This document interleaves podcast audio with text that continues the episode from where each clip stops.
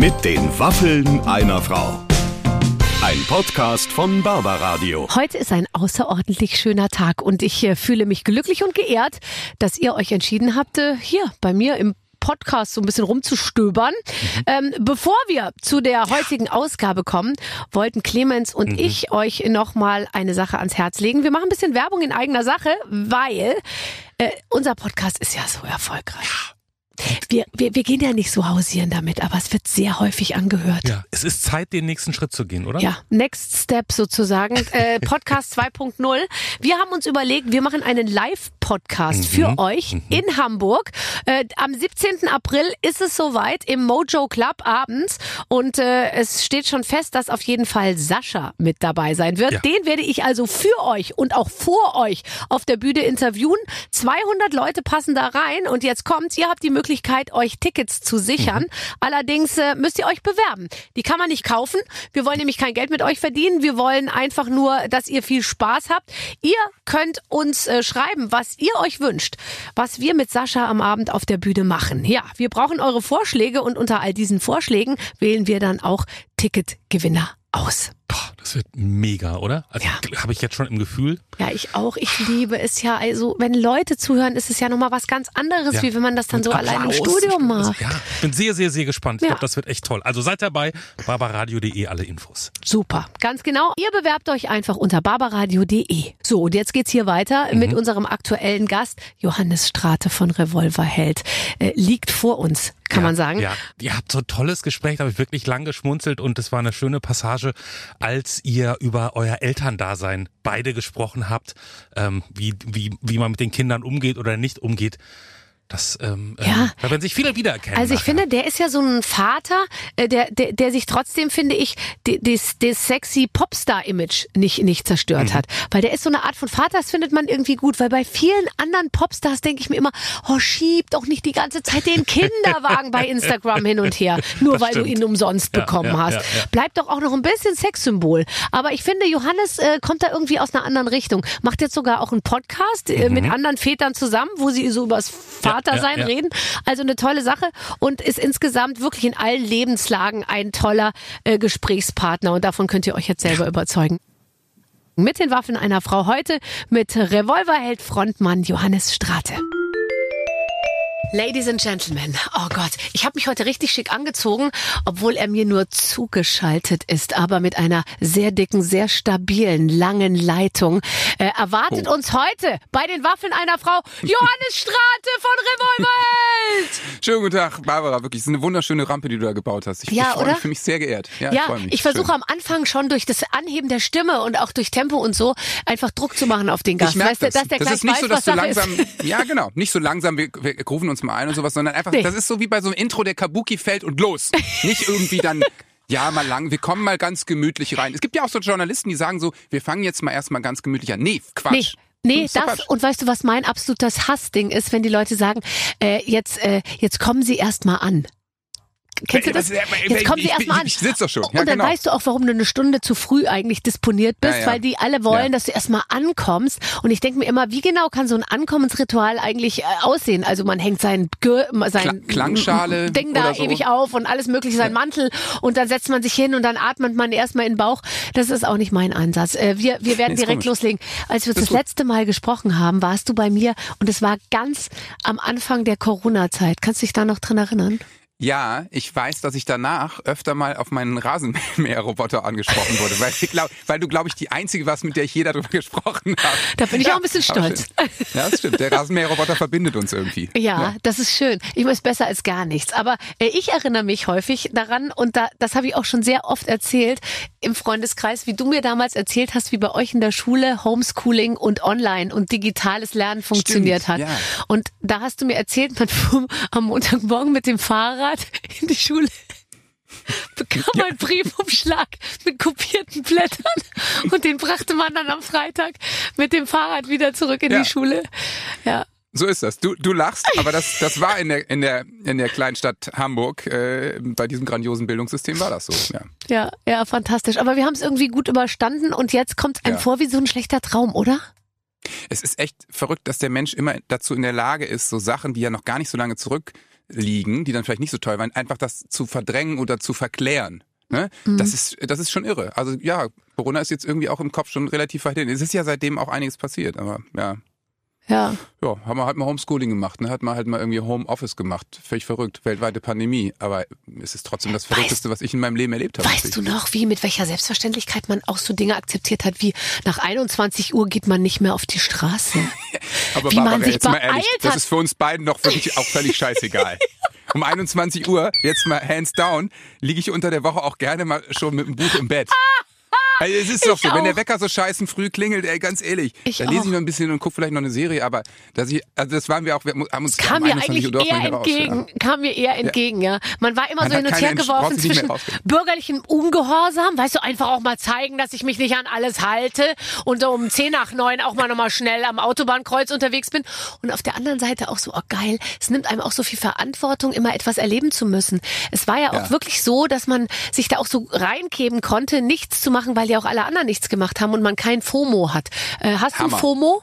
Fear of Missing Out? Ja, äh, es ist schön, dass du es nochmal erklärst. ähm, ich habe das nicht so wahnsinnig stark, weil ich äh, äh, in meinem Leben schon relativ viel erlebt habe. So, so, so versuche ich mir das immer zu erzählen. Und ähm, deswegen, deswegen geht's. Aber naja, klar, die, die Zeit war natürlich wirklich dahingehend total angenehm, dass man dachte, es passiert nichts auf diesem Planeten. Also deswegen kann ich auch kein FOMO haben. wenn du sagst, du hast äh, schon relativ viel erlebt, äh, was dich dazu bringt, eine innere Ruhe zu haben. Was muss man denn alles erleben, damit man keine äh, kein FOMO mehr hat? Ach, ich würde einfach total empfehlen, Band gründen, über 1000 Konzerte spielen und dann hat sich kann ich sagen, wie das geht. Ähm, nee, war natürlich ein großer Glücksfall mit all diesen lustigen Sachen, aber ich bin ganz gut rumgekommen in den letzten 20 Jahren und äh, bin auch immer noch gerne unterwegs, gehe auch noch gerne auf Konzerte. Ähm, aber als dann mal so diese Zeit der, der, der, der äh, von außen aufoktroyierten Ruhe kam, hatte ich nicht so ein großes Problem damit, muss ich sagen. Ja, ist dir in der Zeit auch aufgefallen, das hatte ich. Ich habe plötzlich gemerkt, dass ich einen Körper habe, der ähm, auch manchmal wehtut, lustigerweise. Dafür hatte ich vorher einfach keine Zeit. Und äh, äh, dann habe ich so im April 2020 dachte ich mir, boah, mein Rücken tut echt weh. Ha hast du das auch äh, so entdeckt an dir, dass du plötzlich denkst, die Füße tun weh oder die Schulter schmerzt oder so, weil man einfach Das sonst ist eine nicht schöne Frage. Die, die hat mir in meinem ganzen Leben noch nie jemand gestellt, Du- aber du es war mir völlig aber- klar, wenn, dann kommt das von dir. Ich versuche auch langsam auf deinen Körper überzuleiten. Ja, das habe ich schon verstanden. Eben erst mit dem Schwitzen und so. Ähm, ja, äh, also mir war vorher schon bewusst, dass ich einen Körper habe und ähm, äh, so so Rücken und irgendwie allerlei Zipperlein ist auch wieder so, wenn du im Tourbus pennst und viel unterwegs bist, dann hast du das eh und und natürlich fällt dir das auf der Bühne oder mer- merkst du natürlich nicht. Ich habe durchaus versucht, in diesen ganzen Lockdown-Zeiten ähm, ein bisschen meinen Sport beizubehalten, weil das ist bei mir in der Tat so, wenn ich zwei Wochen nichts mache, dann fängt es überall weh zu tun. Also ich muss meinen Körper auch, äh, der muss was zu tun haben, ansonsten denkt darüber nach, ähm, was denn, was denn alles wehtut. Aber sag mal, was mir wirklich letztens aufgefallen ist, es ist jetzt wirklich, äh, ich habe das dann auch gegoogelt, Ja. so, dass meine Füße einen Ticken größer geworden sind. Ja. Ich musste drei Paar Schuhe aussortieren. Das ist, das ist, es ist echt uncool. Aber es ist so ein Altersding, ne? Ja, Füße werden einen Ticken größer. da, da bin ich, weiß ich nicht, ob ich da der richtige äh, Ansprechpartner bin.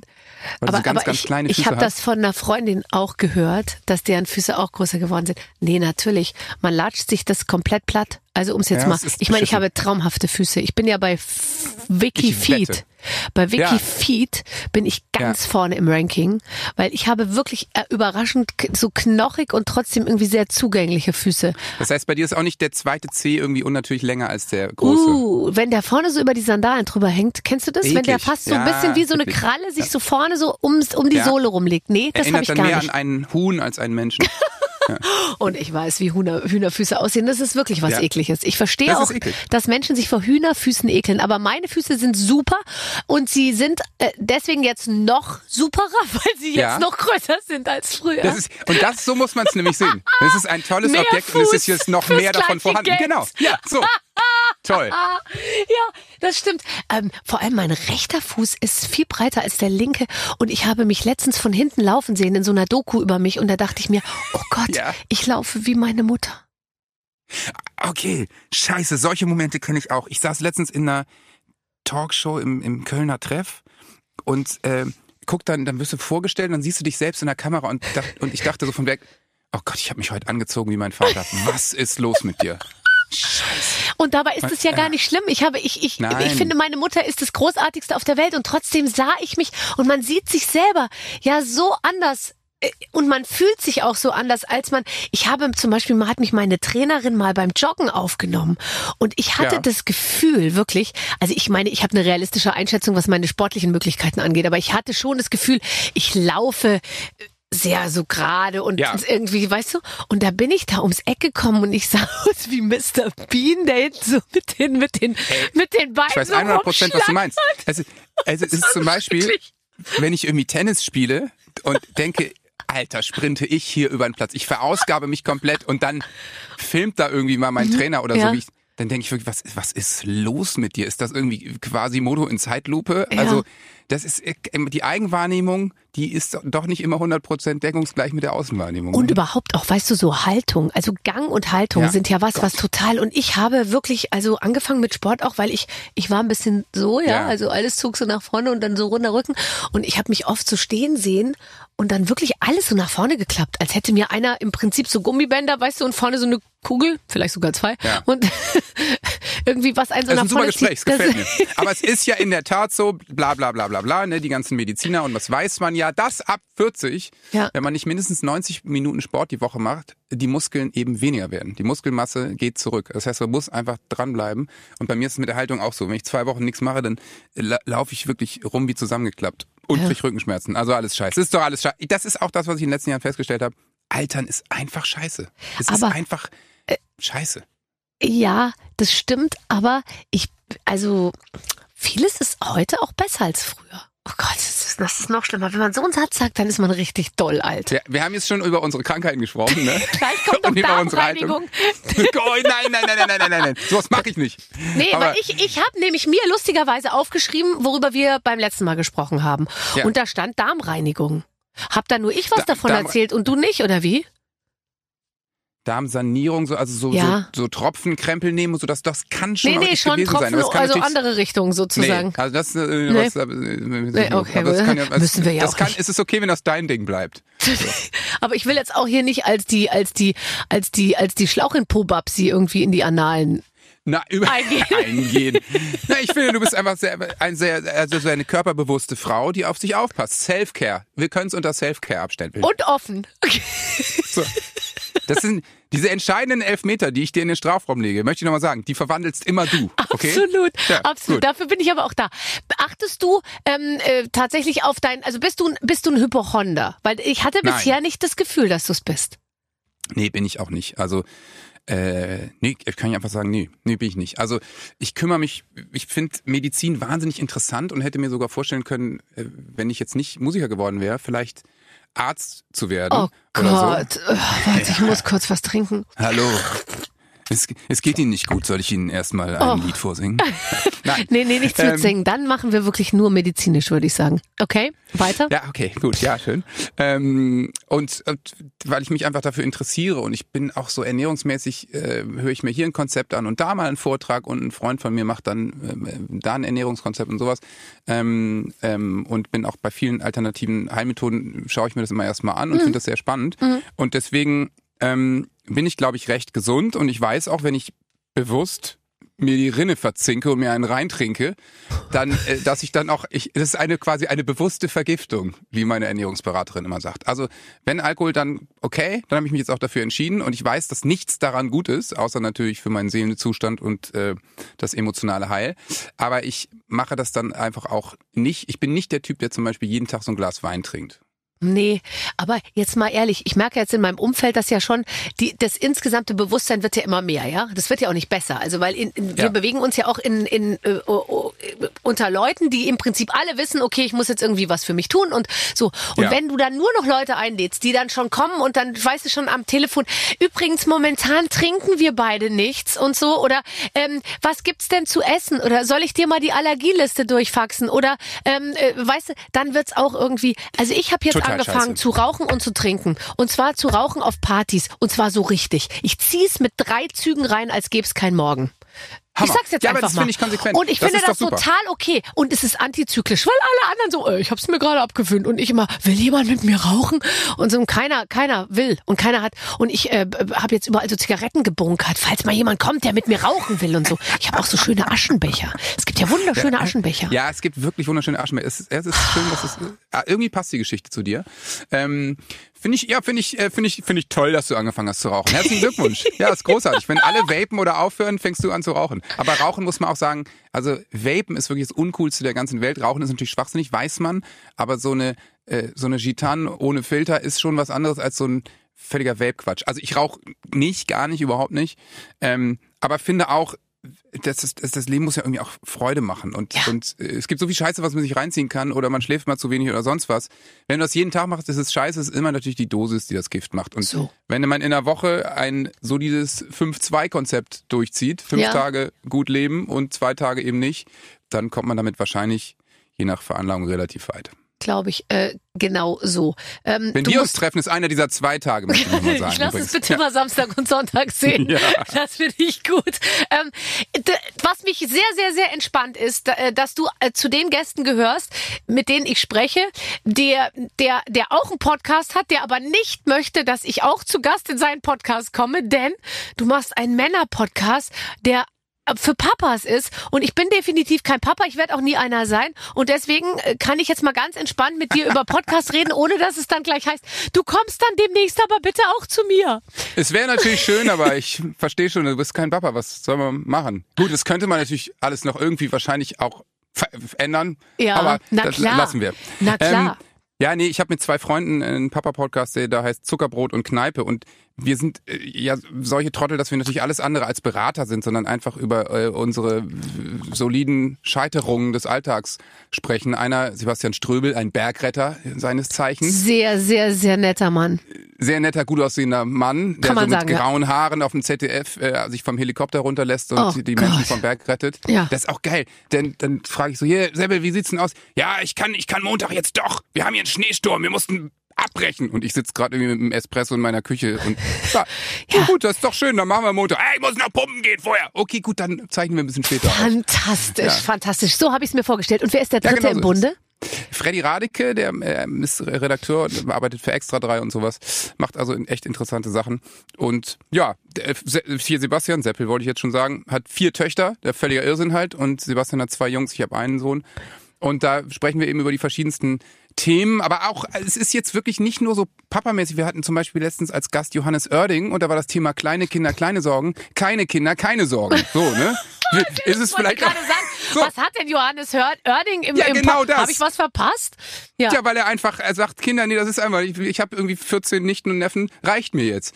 Und äh, ja, äh, deswegen ist es ganz, ganz lustig. Und ähm, Niklas Füllkrug hatten wir zum Beispiel im Podcast, der Fußballer von Werder Bremen, für Mhm. alle Nicht-Fußballfans. Der, der einzige Lichtblick der WM, kann man Ja, vielleicht auch sagen, aus natürlich. deutscher Sicht. Ich weiß sofort, Und- was du meinst. Ja, da geht's dann ein bisschen um Kinder und Bewegung und wie ist denn eigentlich so eine Kindheit als Profisportler zum Beispiel? Also definitiv anders, als wahrscheinlich unsere gemütliche Kindheit gewesen ist. Ja, war deine Kindheit gemütlich? Sehr. Ich meine, Wopswede, kleines Dörfchen, Niedersachsen, 80er Jahre bei Bremen. Und Wopswede ist ja so ein kleines Künstlerdörfchen. Das war sehr gemütlich und heile Welt. In meinem Wohnzimmer probte die Jazzband von meinem Vater und da kam immer mal Maler vorbei und äh, die Klavierstunden meiner Mutter haben die in Bildern bezahlt, so ungefähr. Also, Ist das toll. war, es war wirklich so heile Welt. Ja, und dann musste ich irgendwann ja, auf die weiterführende Schule in die Kleinstadt um die Ecke und das war so ein richtiges 30.000 Seelen Kaff. Und äh, da wehte dann, da wehte dann ein bisschen anderer Wind ähm, und ja, durchaus auch so ein bisschen äh, Probleme mit rechts in den 80ern. Ja. Ah, okay. Naja. Aber weißt du, interessant ist ja, dass wir ja noch unsere eigene Kindheit wirklich vor Augen haben. Also ich kann mich an alles äh, gut erinnern und Wo und bist du aufgewachsen? in, also in so einem Vorort von München, in Gröbenzell, aber ich war in München in der Schule und, und so und bin da auch jeden Tag eben, und da geht's auch schon los, mit dem Fahrrad zur S-Bahn, dann mit der S-Bahn und dann mit dem Bus und dann in die Schule und so. Und wenn ich Klar. dann mit dem allem vor Augen äh, so mir überlege, wie wir heute mit unseren äh, Kindern umgehen und wie unsere Generation letztendlich, glaube ich, wirklich sehr viel falsch macht an unseren Kindern. Obwohl Ja. wir es gut machen wollen, machen wir, glaube ich, vieles falsch. Es ist auf jeden Fall, dass wir natürlich viel sicherheitsbewusster sind. Haben übrigens auch ähm, jetzt Philipp Fleiter von Verbrechen von nebenan bei uns im Podcast, um über das Thema ähm, Kinder und Sicherheit zu sprechen. Mhm. Mein Sohn zum Beispiel, der morgens 800 Meter zur Schule geht, der hat eine Uhr, wo ich ihn orten kann, die dann eine Nachricht schickt, wenn er in der Schule angekommen ist, weil er die Sicherheitszone Schule erreicht hat. Das Gute ist, dass er nach der Schule mich anrufen kann und sagt, ich gehe noch mit zu so und so. Ja. Ähm, aber es ist natürlich äh, eine komplett andere Geschichte. Also ich weiß noch, wie, wie gesagt, auf dem Land groß geworden, an einem Wald, in den Wald. Und irgendwann hat mein Vater, der konnte wahnsinnig laut auf vier Fingern pfeifen, gepfiffen und da wusste ich, ah, jetzt ist Abendessen. Und da Aber, bist du auch äh, gekommen oder bist du dann, hast dir manchmal noch ein Stündchen Zeit gelassen? Ich habe mir dann manchmal auch ein bisschen Zeit gelassen. Ähm, aber das war, war, ja, irgendwann hatte ich einen Hund, der war dann auch mit mir unterwegs. Und die hat den Pfiff dann meistens immer früher gehört. Die ja. waren ja ein bisschen besser, die Hunde. Oder sie wollte ihn hören. Ähm, Aber ja, weißt so du, gemessen, also wenn du jetzt nur die Zahlen anschaust, ist in den 80ern in Worpswede tausendmal mehr passiert, als heute passiert. Aber heute weiß man ja. so viel mehr, ja. Man denkt immer, alle sind krank und es passieren nur noch schlimme Sachen. Aber letztendlich ist äh, nur die gefühlte Unsicherheit größer. Aber die tatsächliche Sicherheit ist eigentlich, also die ist eigentlich wirklich äh, äh, gewachsen. Und ich, ich versuche wirklich ganz bewusst, also ich schaue mir das schon sehr genau an, was da draußen passiert. Ich versuche meine Kinder extremst angstfrei zu erziehen. Ich habe eine das Freundin, die hat gesagt, seit ich Kinder habe, ist die ganze Welt für mich ein Tatort und so.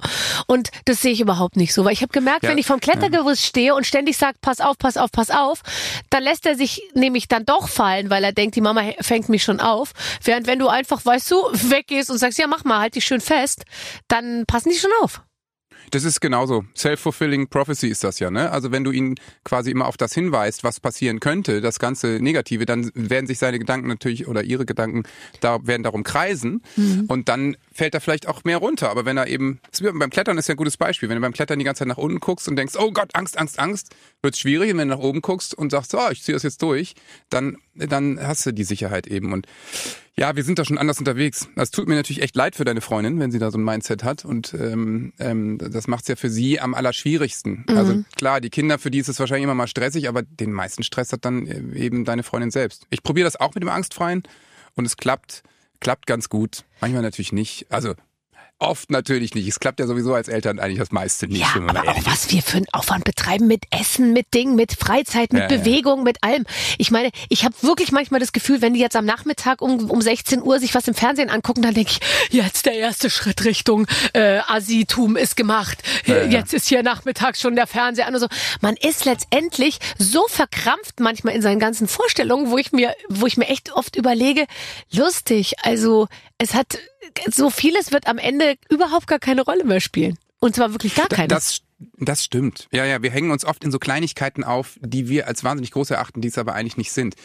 Also, so Fernsehen 16, 16 Uhr, der wird bei uns natürlich überhaupt nicht angeschaltet, sondern es interessiert ja lineares Fernsehen, interessiert ja, ja. wirklich, also oder unter so. uns 10, ja. unter 12 niemanden. Aber natürlich immer die Möglichkeit zu haben, sich da irgendwie so iPad, iPod zu greifen. Unser mhm. Sohn hat noch keinen kein Handy. Mhm. Das haben wir gesagt, gibt's zur weiterführenden Schule, gibt's also jetzt im Sommer, komme ich ja, wohl nicht drum rum. Bei uns auch. Ähm, ja.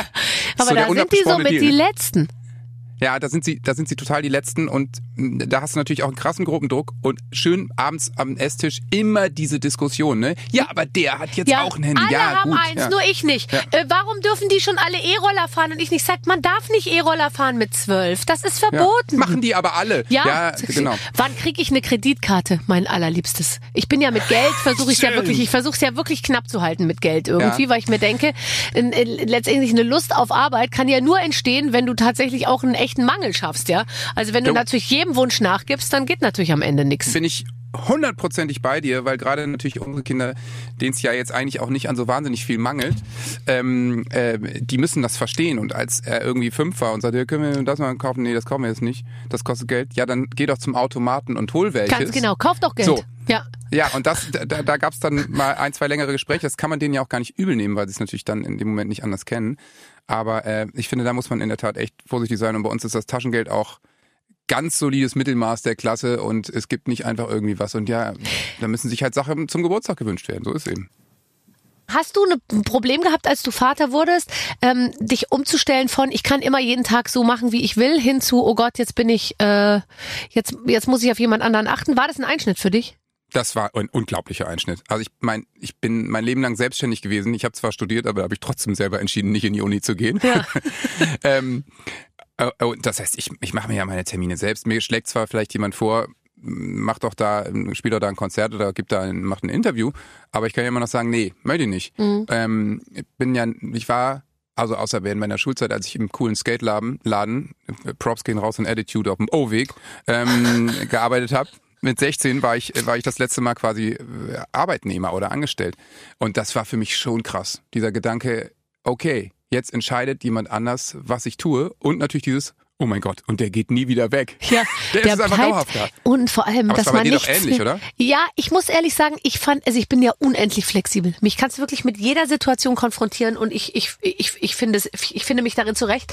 Plus, um meine Oma zu zitieren, den alten Spruch, der halt volle Gültigkeit hat, alles hat seine Zeit. Also ich dachte mir, ich will jetzt ja, auch nicht mit 43 irgendwie im Bett liegen und genau selber bestimmen den ganzen Tag, was ich mache, sondern ich wollte das halt auch unbedingt. Und dann ja. ist mir das auch nicht so schwer gefallen. Das Einzige, was ich schlimm fand, war, wenn am Sonntagmorgen im Winter, wenn es draußen noch dunkel war, man um Viertel nach sieben schon mit dem Frühstück fertig war, die Geschirrspülmaschine war eingeräumt, die beiden Kinder haben sich geschlagen und mein Mann ist aufs Klo gegangen, um dort für längere Zeit zu bleiben.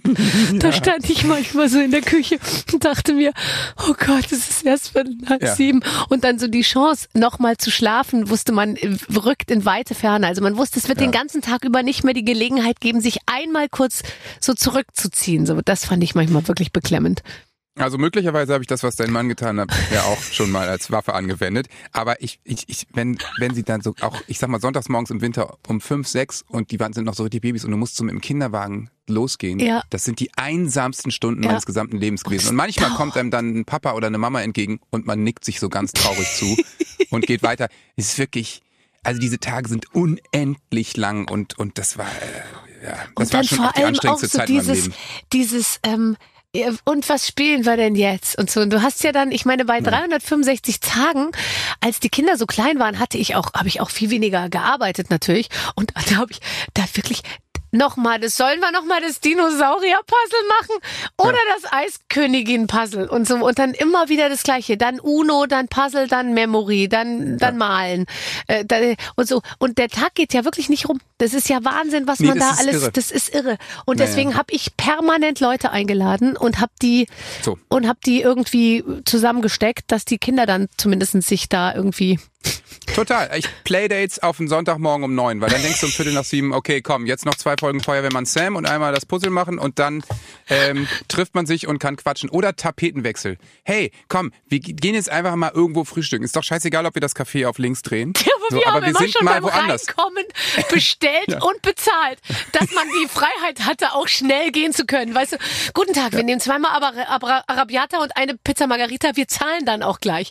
Ja. Ähm, und dann, damit man wirklich, also wenn es gar nicht mehr ging und die angefangen haben, sich mit Essen zu bewerfen, dass man dann einfach äh, schnell den Laden verlassen konnte. Ja. Wir hatten so einen Italiener, der hatte so abwaschbare, so vermeintliche Ledersitze, aber es war eigentlich Plastik. Und ja, da der weiß schon, warum er das hat. Also ist auch ganz schön, dass das jetzt irgendwie vorbei ist. Und jetzt ist es ja, eigentlich das ist so, dass man an der Tür steht und immer so klopft, hallo, äh, darf ich mal kurz in dein Zimmer kommen? Nein. Nein. Komm doch mal raus. Ach, chill mal, jetzt. Papa, ja. höre ich dann immer.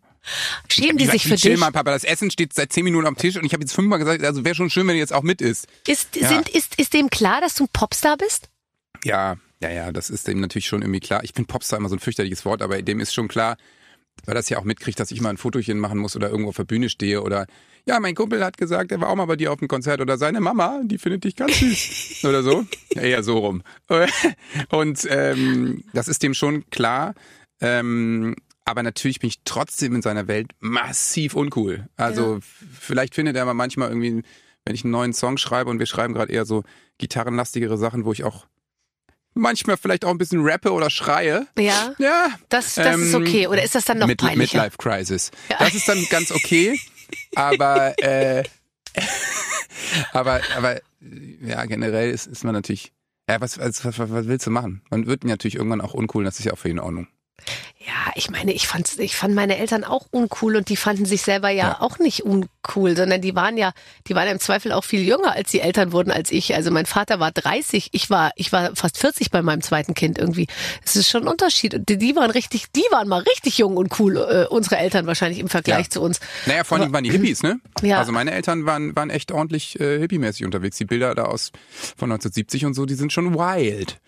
Also ich meine, rebellier mal gegen Hippie-Eltern, ja. wo die Mutter Klavier spielt, der Papa in der Jazzband Gitarre solche Locken hat und ähm, ähm, ja, und, und, in der, und irgendwie nur bei uns Maler und Musiker ein- und ausgehen. Und ich so, ja, äh, äh, äh, dann höre ich jetzt Heavy Metal und Grunge. Ich hoffe, das ist euch zu hart. So. ist das lustig. Ich habe letztens so ein nettes ähm, Gespräch mit Moritz Bleibtreu geführt. Und ja. der ist ja auch mit dieser wunderbaren Mutter, die ihm Schauspielerin war und alles ja, war improvisiert und sie war alleinerziehend und er war oft allein und es war chaotisch und so. Und dann hat er gesagt, meine Rebellion war Ordnung und Spießigkeit. Weißt du? Weil ja, er hat einfach logisch, gesagt, ich habe aufgeräumt, ich habe das Bad geputzt und meine Mutter hat immer gesagt, du Spießer, du bist so spießig. Und das war seine also, Art aufzubegehren. ja. Ja, das, ja, das wäre, wäre dir auch noch geblieben. Das verstehe ich schon. Das ist der nächste Schritt. Ähm, oh mal Gott. gucken, was sich mein Sohn noch einfallen lässt. Ja, bitte. Was ist nicht. passiert? Wir spielen Spießer-Bingo. Jetzt, wo wir gerade drüber das sprechen. Das haben die uns beiden hier hingelegt. Das, das haben die uns das, hier hingelegt. Aber okay, die haben, so schätzt deine Redaktion uns ein bevor du dich aufregst. Wir lesen erstmal, ja. was sie geschrieben haben, ähm, damit wir das alles nachvollziehen können. Vielleicht ja, können wir es auch ja. nicht nachvollziehen. Lieber Johannes, liebe Barbara, als Frontmann von Revolverheld bist du das Bühnenleben gewöhnt. Wir denken an Exzesse, Groupies und Drogen. Aber Dauerhaft. jetzt haben wir herausgefunden, dass du seit Jahren mit der gleichen Frau zusammen bist, ein Rasenmäherroboter dein eigen nennst und sogar einen Papa-Podcast hast. Mehr Spießer geht nicht. Deswegen spielen wir heute Spießer-Bingo. Wir haben euch eine Liste mit Dingen vorbereitet, die eigentlich nur Spieße haben oder machen. Arbeitet die Liste ab und ruft bei jedem Punkt, äh, der auf euch zutrifft, laut Bingo. Wer am Ende mehr Punkte hat, gewinnt einen Bausparvertrag und Barfußschuhe. Oh. Ah, Leguano! Heißen die ey, so? Und weißt du, was das Schlimme ist? Mein Trainer, der echt ein cooler Typ ist, der meinte, ey, so für ein richtig gutes Training musst du eigentlich Barfußschuhe tragen. Und ich mhm. habe das dann zu Hause habe ich dann meiner meiner Frau so, ey, Hallo hat gesagt, ähm, ja, ich soll, also Barfußschuhe, wäre super für Und sie so, es, es reicht jetzt. Du hast eine Grenze überschritten. Wenn du das tust, wirklich, dann, dann ziehe ich aus. Dann so, bin das, ich weg. Das, das verstehe ich. Ja, das verstehe ich. Also ich habe auch mal, ich hatte auch mal äh, ein Auge auf jemanden geworfen, der finde ich wirklich, wirklich, also da dachte ich mir, der sieht so gut aus, da kann nichts passieren. Und dann kam der mit so Barfußschuhen. Ja, komm, das ist. Ah, zu einem Date auch noch. Nee, äh, zu, das war eher, also der war eher, sag ich mal, im Dienstleistungsbereich tätig. Gott, Aha. wie auch immer. Ich würd, hätte gerne noch so landsmäßig ein, zwei Nachfragen. Du, Barbara, da würde ich doch noch mal kurz war, nachfragen. Was für eine Dienstleistung und was für eine Stadt war das denn? Das war äh, mein Fahrer. Ah. Und, und dann hat er äh, auch so argumentiert, dass er da besonders guten Grip am Gaspedal hätte mit den, mit den, verstehst du? Und du so, oh, er hat Grip gesagt. Beim Wort Grip war ich wieder versöhnt. Ja. Aber bei mir ist es auch wirklich einfach. so. Das, also, ist, das ist doch schön, ja, gut.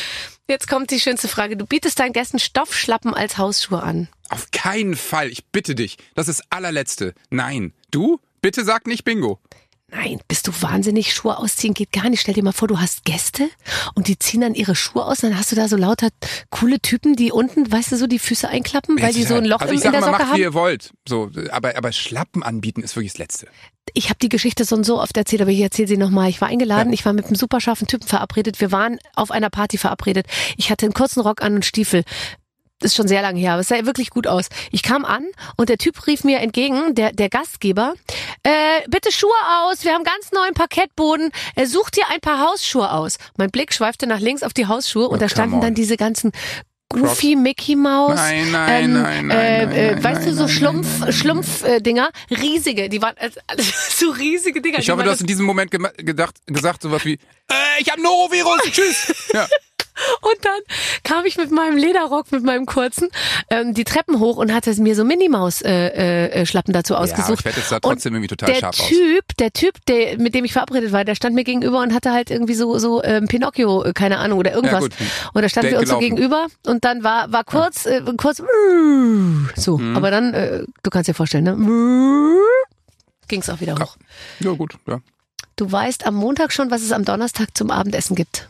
Auf Quatsch. Nein, also sowas von antimäßig. Ich, ich stelle am Montag fest, dass, also da sind wir wirklich sehr rock'n'rollig, dass der äh, Kühlschrank wahrscheinlich leer ist und dann gehen wir, gehe geh ich mittags essen und als Familie gehen wir abends auch noch schnell essen, so ungefähr. Und habt dann aber, aber also, Dienstagmorgens, wenn die Pausenbrote geschmiert werden müssen, wieder nichts im Kühlschrank, weil ihr es einfach am Montag schon wieder verpennt habt, was einzukaufen. Das so ist so ein bisschen so. Wir sind, wir sind Weltmeister Gorillas und flink bestellen und sowas. Schnell noch, ja, wir machen das und gucken, was im Kühlschrank ist. Wir können beide total gut improvisieren.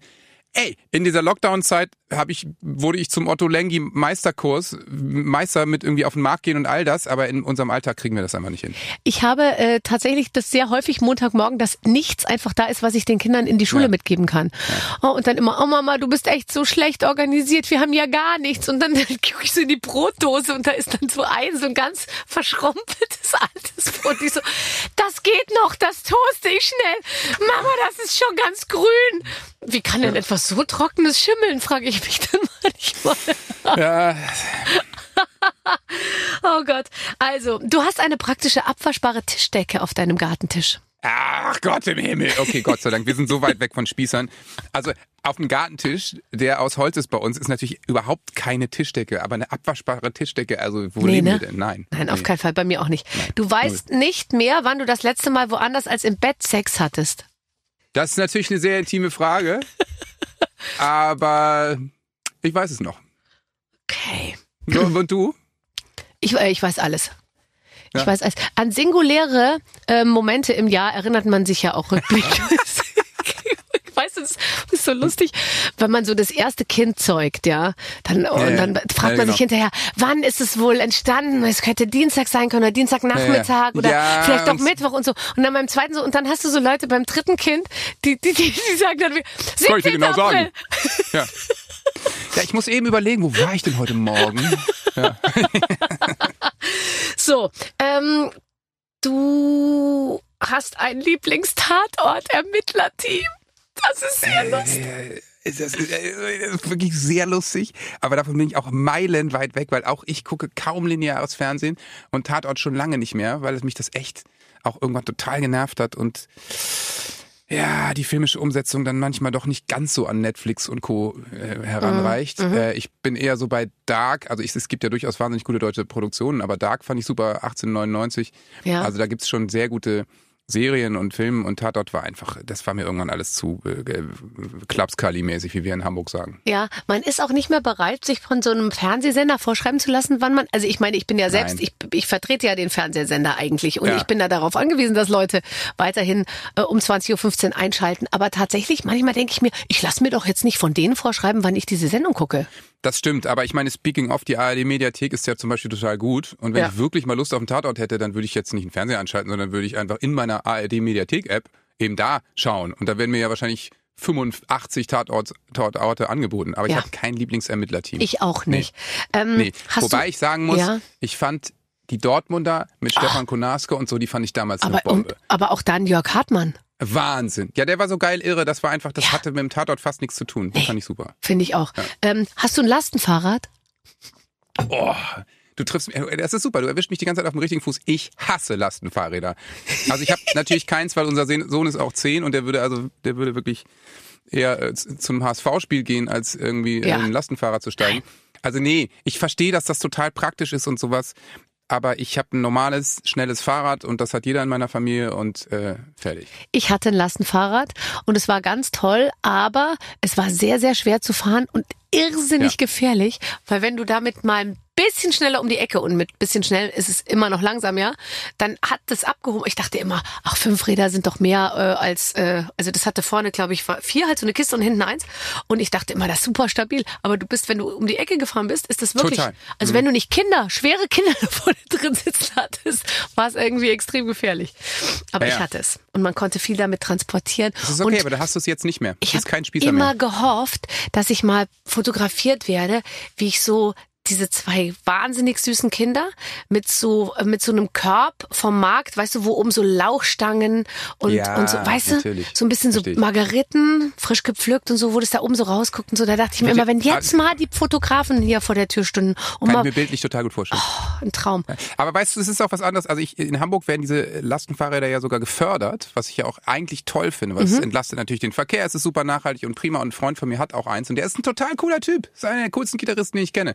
Und der hat kein Auto mehr, sondern nur ein Lastenfahrrad. Und ähm, das funktioniert alles. Aber für mich kann ich mir das nicht vorstellen. Aber hey, wenn du in Kopenhagen zum Beispiel wohnst, ne? Ja. Und du bist so die, dieses Paar, diese beiden wunderschönen, schlanken, blonden Menschen mit Ja. diesen weißblonden Kindern im Lastenfahrrad. Kann ich mich nicht dann reinfühlen. fu- Funktioniert Christiania Ja, nee, ja, heißt es- doch auch, diese Fahrräder, Ah. weil, die, weil das nach diesem, äh, das ist doch ein Stadtteil in, in, nach dem, in ich sag mal, Kopenhagen. die haben so einen eigenen Art Staat, ne? ja, ja, ja, der ja, der genau. Kifferstaat Christiania. Hm? Gott, wir hätten es so drauf, wenn wir in Kopenhagen wohnen würden. Wir zwei in Kopenhagen, das wäre super. Aber wir brennen durch, wir lassen Aber wenn wir uns. zwei in Kopenhagen wären, dann hätten wir mit Sicherheit auch kein Lastenfahrrad und vor allem keine Kinder. Da hätte Nee, ich doch hätten wir nur einige anderes. Laster. Du wirst sauer, wenn jemand mit dem Buttermesser ins Marmeladenglas geht. Also wer, wer hat ein Buttermesser? Ich, äh, Butter, wir, wir haben Messer. So, Ja. Wenn eine Butter auf dem Tisch steht, dann geht jeder mit seinem Messer rein. So. Ja. Eine Butter hält doch auch, auch ewig. Also ja, klar, die Marmelade, aber die Marmelade wird bei uns wahrscheinlich so schnell aufgelöst. Auch so schnell gegessen, Die hat gell? gar keine Chance, schlecht zu werden. Aber wenn vielleicht schlecht wird, wird sie halt schlecht. Vielleicht ist das auch ein totales, weißt du, so, ein- so ein Ding, womit Eltern ihre Kinder einfach die ganze Zeit so, so ärgern, dass sie so sagen, ähm, die Marmelade schimmelt, wenn man da mit Butter reingeht oder wenn man angeblich Ja. ableckt, weißt du, das Messer. Ja. Und dann irgendwie wieder rein, dann soll es doch auch schimmeln. Aber vielleicht sind das so Sachen wie, dass Eltern auch sagen, wenn man zu viel rohen Teig isst, kriegt man Bauchweh. Das sagen Eltern ja auch nur, weil sie den Teig eigentlich selber essen wollen. Wahrscheinlich ist das so, ja. Aber es ist also ein abgelecktes Messer in die Mala Marmelade, in die Malaria. ähm, das ist, ist vielleicht ein bisschen eklig, aber ich weiß nicht, ob sie davon schneller schimmelt. Jetzt, ich sage jetzt kommt der, kommt Ja. der Shitstorm von den Mikrobiologen. Der, der ist schon Du, unterwegs. wir haben ganz wenig Mikrobiologen unter unseren Hörern. Das habe ich extra rausgefunden Abgecheckt, vorher. ne? Ja, Ja, abgecheckt. Ähm, Gut. du, aber ich unter meinen extrem viele. ja, klar, du bist da, du hast natürlich die sehr gut verdienten, extrem gut gebildeten. Absolut. Ich ja, mach ja. die anderen. Ja. Deswegen bist du auch so erfolgreich, ich nicht. Zu. Ja, genau. Machst du Programm fürs Volk, gehörst du zu den oberen 10.000. Machst du Programm für die oberen 10.000, gehörst du zum Volk, Johannes. Schön. Das ist toll. Mal, ich kann bei dir Sympathisch. einfach so viel lernen, deswegen bin ich einfach immer wieder gerne bei dir im Podcast. Kannst ruhig mitschreiben. Ähm, du Mach ich. gehst dieses Jahr auf Tour. Weißt du schon, was ihr macht? Hast, habt ihr schon irgendeine Ahnung, was ihr den Leuten da draußen anbieten wollt? Ja, in der Tat. Wir fangen zwar erst im äh, Juni mit unserer Festivaltour an, aber wir haben uns schon sehr viel Gedanken gemacht und ich war auch äh, äh, auf verschiedensten Konzerten, habe mir verschiedene Bühnenaufbauten und so angeguckt und wir schustern das gerade im Kopf ein bisschen zusammen, haben jetzt so Calls mit so Set-Designern. Ne? Oh, wie cool, das klingt teuer. Ja, leider ja. Wer bezahlt Das das? wieder völlig, ja, leider wir. Wahnsinnige Ideen, am Ende bleibt nichts übrig, aber ich will ja, dass die Leute am Ende des Jahres sagen, dass äh, die Revolverheld-Tour, das Konzert war echt irgendwie besonders und sah, sah nicht deutsch aus. Ja, das Ähm, ist aber wirklich schwer, weil, weil äh, natürlich, also vor allem, wenn man sein eigener Produzent ist oder man das selber alles bezahlen muss, dann überlegt man sich natürlich, na, wird's nicht in schwarzer Mollton auch tun irgendwie, wo wir, wo wir sind doch bodenständig so, aber man braucht natürlich schon ein bisschen Show, oder? Aber so wenn Ja, da einmal Pyro ein hochfliegt, bisschen das ist machen. irrsinnig teuer. Das Pyro ist, das, äh, das nennen ja auch die Pyrotechniker immer Geld verbrennen, Ja. weil es ist so. Ja. Also wenn du minimal Pyro machst, wird's sofort äh, völlig absurd. Also das ist äh, echt so das teuerste, was du machen kannst. Und LED-Elemente, kann ich auch sagen, ist auch äh, völlig irre, was das angeht. Ähm, so, aber ja, wir machen uns viele Gedanken und ähm, bei uns wird es dieses Jahr eine, eine sehr ich sag mal, es wird eine sehr gitarrenlastige Show, aber durchaus so ein bisschen, was kann ich denn jetzt schon hier, ohne zu spoilern, ohne zu verraten. Wirst du auch schreien? sehr- also das, was du gerade machst, weil du gesagt hast, viel Gitarre, viel Schreien? Ja, wir spielen ein, zwei neue Songs, die, glaube ich, sehr überraschend sind. Mhm. Und ähm, es wird trotzdem eher so ein, so ein, ähm, äh, eher so ein bisschen ein Zuhause-Surrounding auf der Bühne sein. Teppiche und so ein altes Klavier, so ein bisschen Das sage Coldplay. ich jetzt noch nicht. Also Coldplay früher. Ja, aber Coldplay, die pinseln, ja genau, Coldplay pinseln ja jetzt alles immer mit so äh, äh, bunter Farbe an und so, ist ja auch lustig. Ja. Da war ich auch auf dem Konzert jetzt letzten Sommer. Das war wie immer natürlich gut. Oh, sag mal. Spektakulär. Also Ja, ja. wirklich spektakulär. Spektak- Ich Warst du auch habe im Olympiastadion? Von Anfang bis Ende geheult. Ich, ich wohne ja direkt neben dem Olympiastadion in, in Berlin. Ja. Und ähm, ich war drin. Ja, genau. Ja, also sagen wir so, das Olympiastadion ist der Vorgarten von, von ja. Äh, ja, du weißt schon. Und nein, aber das war toll. Dann war ich vor vier, ja. fünf Jahren, würde ich mal sagen, war ich. Und das war äh, so, dass ich von Anfang bis Ende geheult habe. Und ich mich ja. da wirklich, also ohne jetzt esoterisch zu werden oder so, aber da dachte ich mir, die Kraft der Musik ist wirklich, dass du da 80.000 Leute hinkriegst, die dann auch noch mit diesen Leuchtbändern im gleichen Takt leuchten. Und äh, ja, ja. ich bin beinahe verrückt geworden, echt. Das ist auch toll. Und das ist diese, diese Kraft der Musik, die liebe ich auch nach, nach über 20 Jahren in der Branche immer noch sehr, ja. dass die Leute von, von Musik und von solchen Sachen so berührt werden. Und das ist eben auch das, das kann, kann keine, kein Film, keine Fernsehserie kann diese Art von Emotionen hervorrufen, die man da gemeinsam in dieser Sekunde schafft. Und das ist einfach großartig. Kennst du deine Fans? Also gibt's da welche, wo du weißt, die kenne ich, die sind, die sind oft da? Du kennst ja. die Gesichter? Ja, ja. Ich kenne ich kenne eigentlich grundsätzlich die ersten zwei Reihen zu 80 Prozent. Da kommt natürlich immer mal neue dazu. Ähm, aber ja, es gibt ja einfach mittlerweile Leute, die seit 20 Jahren auf unsere Konzerte kommen. Und die waren damals Teenager und kommen jetzt mit Familie und zwei Kindern. Also das ist natürlich so. Ähm, deswegen kenne ich schon viele. Kommen natürlich immer mal neue dazu. Und es ist natürlich auch so in der Masse von tausenden Leuten ähm, sehe ich die ersten drei, vier, fünf Reihen und dahinter äh, wird es natürlich durch meine Sehschwäche ja. sehr, sehr unscharf. Oder es ist Jahr ja auch weniger. dann dunkel. Ne? Ja. Du kriegst ja als Musiker dann auch gelegentlich mal einen Scheinwerfer ins Gesicht. Das versuche ich Gerade, übrigens bei Konzerten ja. immer zu vermeiden. Ich sag immer, macht mir das Saallicht. Also ich spiele ja in überschaubareren Hallen und da lasse ich mir wirklich das Licht im, im Publikum so ein bisschen anmachen, weil ich immer, ich will wirklich die Gesichter sehen. Ich, ich kriege eine totale Krise, wenn ich keinen sehe. Aber ich performe ja. auch nicht so wie du, sondern ich, ich muss, bin ja darauf angewiesen, die Leute ich muss sie bei der Stange halten. Ich muss persönlich. Naja, aber das, das machst du ja auch großartig. Also ich sag mal, Leute bei der Stange, Stange halten kann ja in Deutschland kaum jemand so gut wie du. Ähm, ähm, aber, aber ich, also ich singe, das weißt du, da driften die ab. Ach, so ein Quatsch. Ja. Nee, also ich, das Schlimmste ist ein Follow-Spot von vorne, ne? Wenn du mhm. diesen einen, der, der sich so, dann siehst du wirklich nichts, das ist wie Theaterlicht. Mhm. Dann, weil du hast ja einfach ein Licht, was dir gerade in die Augen scheint. Ähm, ja, aber ich mag das auch manchmal, wenn das Licht von hinten kommt, man selber auf der Bühne nur so als schwarze Silhouette zu sehen ist. Das könnt, könntest du bei deiner Musik auch mal ausprobieren. Ähm, und dann ist das Publikum eben angestrahlt. Und dann stehst du so als, weißt du, du bist dann ja. so, so, ja. so groß und so. Ja, ja, ja. Und da könnte ich ein bisschen mogeln, könnte ich mich so ein bisschen seitlich stellen und so, weißt du? Und dann würden die das alles gar nicht sehen, dann nur meine Seele. Oh, das ist fantastisch. Das werde ich mal das vorbringen. Ist, ja, ist das teuer? Weil bei uns geht's immer sehr viel ums Geld. Also nee, ein Licht nee, von hinten.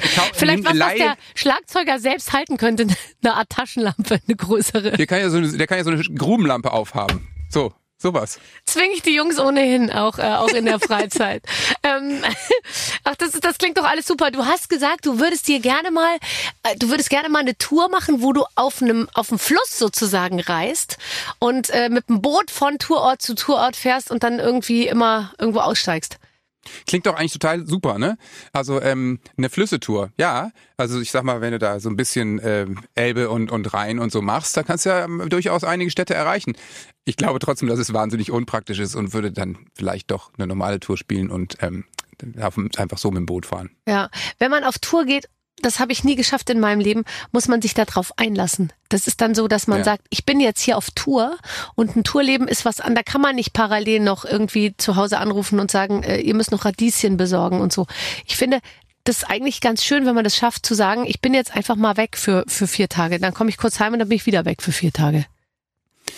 Ja, ja, ja, kann ich, kann ich verstehen. Ich bin irre. Ich schaffe das sogar noch zu Hause anzurufen und zu sagen, ihr müsst noch Radieschen besorgen. Und äh, Nein, ja, das, Johannes, doch, du machst mir Angst. Ja, Wirklich? Ich weiß nicht. Ja, das ist aber auch echt eine Schwäche von mir, dass ich immer so ein bisschen das große Ganze in meinem Kopf habe und das schwer rauskriege ähm, und dann schon nochmal zu Hause anrufe und meine Frau sagt dann manchmal so, ey, willst du mich verarschen? Jetzt spielen wir bitte dein Konzert. Du musst in einer Viertelstunde auf die Bühne. Ich so, ja, ja, ich weiß, ich wollte doch nur sagen, morgen hat der, äh, fällt Schwimmen aus. Ja. Oh nein, ist das toll. Gott, jetzt sind die, die zehn Prozent, die noch nicht überzeugt waren, die sind jetzt verliebt in dich. Ja, das, oder sie würden sagen, was für ein widerlicher Kontrolletti. Ja, ach so, okay. Aber es ist nicht, es ist nicht so Kontrolletti, es ist nur so, ich will, ich hab, ich will mal für alles Beste. Naja.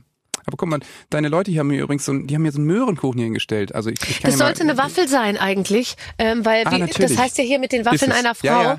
Ist es eine Waffel? Guck noch mal genau hin. Es ist eine Waffel. Es ist, ich habe jetzt noch mal mmh, genau hingeguckt. Eine schön, oder? Eine Möhrenwaffel. Ja, ja. Ich glaube, wir haben Weizen äh, vermieden, weil du doch eher, eher dich auf Dinkel äh, äh, fokussiert hast. Und Ihr seid Füchse. Mhm. Also ich habe heute, heute ist ja von den von den sieben Tagen einer der fünfen, also würde ich mich gut ernähren, aber ein Stück Möhrenkuchen würde ich wohl, äh, Waffel würde ich natürlich essen. Ja, gell? Ach, ich finde es schön, wenn man zusammen so isst, das ist was Wunderbares. Ähm, ja. Würdest du deinem Kind wünschen, äh, bei äh, The Voice Kid mitzumachen und da richtig erfolgreich zu sein?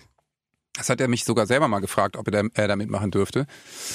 Ähm, also wenn er das wirklich wollen würde und auch äh, äh, dann muss ja dann schon auch, also das Niveau da ist ja wahnsinnig hoch. Mhm. Ähm, da musst du schon auch singen können und mhm. das dann auch mal üben. Und so, so an dem Üben hapert's vielleicht noch ein bisschen.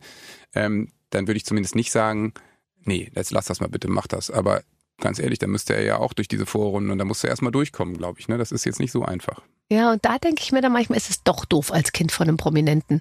Weil da wirst du eben, sonst fliegst du halt einfach raus, da bist du Paul aus der, äh, der Paul Müller und ja, der ja. fliegt dann halt einfach raus und da bist du dann halt der Sohn von und der ist jetzt rausgeflogen. Ja. Schade. Wo doch sein Vater so talentiert ist. Das ist dann äh, tatsächlich nicht, nicht so ganz einfach. Aber wenn, also der müsste üben, äh, wäre nicht so sein Ding. Ha, bist du jemand, der übt? Warst du immer gut vorbereitet in deinem Leben? Bist du jemand, der, der, der gerne schon ein bisschen früher anfängt, um es dann am Ende gut hinzukriegen? Naja, das hat sich schon äh, geändert. Ähm, ähm, früher natürlich, also in, im Alter meines Sohnes überhaupt nicht geübt, gar keinen Bock. Dann habe ich mir Gitarre so ein bisschen mit Lehrer drauf geschafft, aber auch nur bis zu dem Punkt, dass ich mich als Sänger begleiten konnte. Dann habe ich natürlich bei den ersten Bands, hatte ich ja keinen Gesangsunterricht, aber dann war irgendwann schwierig mit der Stimme und dann habe ich, hab ich schon ein paar Jahre unterschiedlichsten Gesangsunterricht gehabt. Ähm, ja, dann waren wir mit der Band am Anfang so viel unterwegs, irgendwie 180, 200 Konzerte im Jahr. Da probst du halt nicht, weil du stehst nee. ja eh ständig auf der Bühne. Und sing ist Muskel. Und Findest du nicht? Ja, wenn so. du viel singst, ist es ja, super. Und wenn du, wenn und du. es ist vor allem scheiße, wenn du wenig singst. Ja. Also das merkst du halt. Und dann waren die letzten Jahre so, da hatten wir nur so wenig Konzerte wegen Corona und ich war immer trotzdem so ein bisschen probefaul und stand dann auf der Bühne und habe eigentlich gemerkt, oh, ich bin noch nicht so hundertprozentig vorbereitet und die Stimme könnte doch noch ein bisschen besser sein und so. Und deswegen habe ich dieses Jahr jetzt echt ähm, mir das alles nochmal ein bisschen besser zurechtgelegt und ähm, ähm, nochmal mit Leuten gesprochen und habe äh, fange jetzt relativ frühzeitig an, einfach eine totale Routine zu kriegen, ja. Das finde ich super. Ich finde, das ist so toll, wenn man sich dazu durchringt, einfach mal früher anzufangen. Ja, ja. Ich Weil kann ist, ja nicht, ich, das, das ja ist so schlimm. Ich denke mir manchmal, was gibt's doch nicht? Warum bist du so bescheuert? Du könntest diesen ganzen Stress dir wegarbeiten, indem du einfach schon mal vorher sagst, komm, wir, wir, wir, wir, wir gucken es uns jetzt mal an. Manchmal schiebe ich das so lang vor mir her, dann in diesen Text reinzugucken, den ich dann für eine bestimmte Veranstaltung, dann lese ich den irgendwie am Morgen und dann denke ich mir, ach so, das hätte ich mir aber anders gewünscht. Und dann denke ich mir, ja, Barbara, hättest du halt mal vorher angeguckt, dann, äh, dann dann, Total.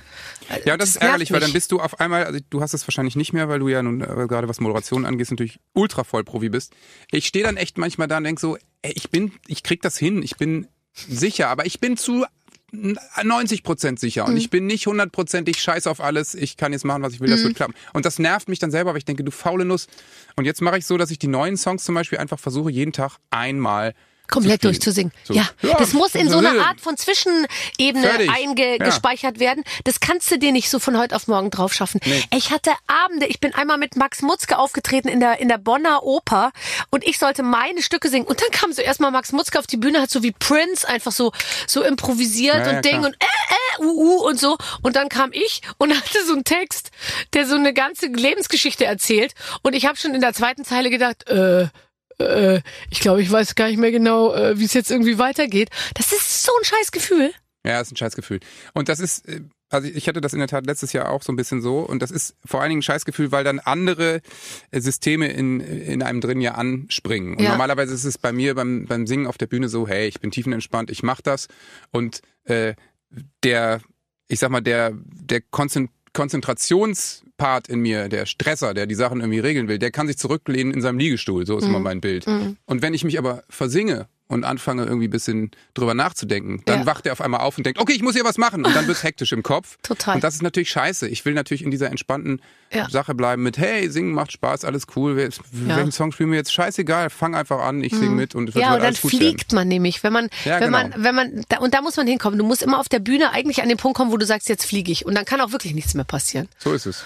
Gläschen Wein vorher vielleicht. Na, egal. Naja. Mit dir äh, zu sprechen ist auch wie Fliegen, ehrlich gesagt. Also, Ach, äh, oh, ich wünschte, ich wäre ein Mann, dann könnte ich zu dir in den Podcast kommen. Wir können ja mal gucken, ob wir für dich irgendeine Art Ausnahmeregelung. Ja. Ich schau mal in die Regularien von Zuckerbrot und Kneipe. Ja, okay, ja, ich guck, schau mal, ich, guck da mal bitte Verträge. nach. Das wäre wirklich, das wäre mir wichtig. Ansonsten kommst du einfach weiterhin zu mir, ist ja scheißegal, in wessen klar. Podcast wir uns treffen. Hauptsache, wir reden So. regelmäßig miteinander. Ladies and Gentlemen, das war Johannes Strate von Revolverheld. Dieses Jahr auf Tour äh, mit Podcast am Start und überhaupt läuft alles super. Tschüss. Küsschen. Ich find's wunderbar. Super. Ich kann einfach nur sagen, wer noch Lust hat, übrigens ins Archiv gehen, der war ja schon mal da. Auch damals gut. Heute fand ich es fast noch einen Tick besser. Ja, damals war Corona, da waren Ja, wir alle ein bisschen genau. deprimiert, Ja. aber jetzt ist kein Corona mehr und deswegen war es ein besonders tolles Gespräch. In der nächsten Woche gibt's ein neues mit einem Überraschungsgast. Bis dann. Mit den Waffeln einer Frau. Ein Podcast von Barbaradio. Das Radio von Barbara Schöneberger. In der Barbaradio App und im Web. barbaradio.de